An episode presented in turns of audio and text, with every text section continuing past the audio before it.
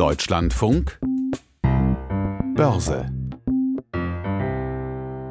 mit Mercedes steuern wir direkt den Börsensaal an, darin Stefan Wolf.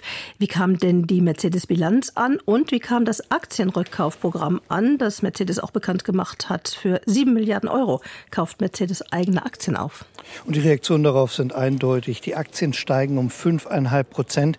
Das auch, weil äh, äh, Mercedes die Dividende erhöht für die Aktionärinnen und Aktionäre. Und trotz des Aktienrückkaufprogramms ist immer noch genügend Geld in der Kasse übrig, um nötige Investitionen zu tätigen. Das hat heute sehr gut eingeschlagen an der Börse. Andere Aktien, die für Gesprächsstoff sorgten, Heidelberg Materials, früher Heidelberg Zement, hatte Hauptversammlung und Knorr-Bremse, der Bahnzulieferer, hat seine Bilanz vorgelegt. Umsatz und Ergebnis über den Erwartungen. Picken Sie doch was raus. Kann mich nicht entscheiden, denn beides Heidelberg Materials sind nach einem Rekordjahr äh, weiter auf Rekordkurs. Trotzdem verlieren die Aktien dreieinhalb Prozent. Bei Knorr-Bremse ist man von den Zahlen positiv überrascht worden. Die Aktien steigen um acht Prozent. Blicken noch voraus auf BASF. Morgen ist die letzte Bilanzvorlage für Martin Brudermüller als Vorstandsvorsitzender BASF. Ja, in recht schwierigen Zeiten gab es da schon vorab Erwartungen.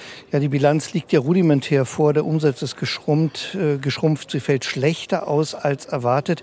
Trotzdem steigen die Aktien leicht an, denn für die Aktionärinnen und Aktionäre zählt vor allen Dingen der Ausblick. Der Aktientag als Ganzes war geprägt von den Zahlen des US-Chip-Herstellers Nvidia. Ein Rekordquartal hat auch den deutschen Aktienindex auf ein neues Rekordhoch gehievt. Der DAX derzeit mit 260 Punkten im Plus oder anderthalb Prozent besser bei 17.378 Punkten. Blick noch auf Euro-Anleihen und Gold. Am Anleihemarkt gab es heute einen Renditesprung um sechs Basispunkte auf 2,48 Prozent. Der Euro ist etwas teurer als gestern, 0,4 Cent, steht bei einem Dollar 0,844 und Gold Gold verliert leicht 4 Dollar auf 2022 Dollar und 75 Cent.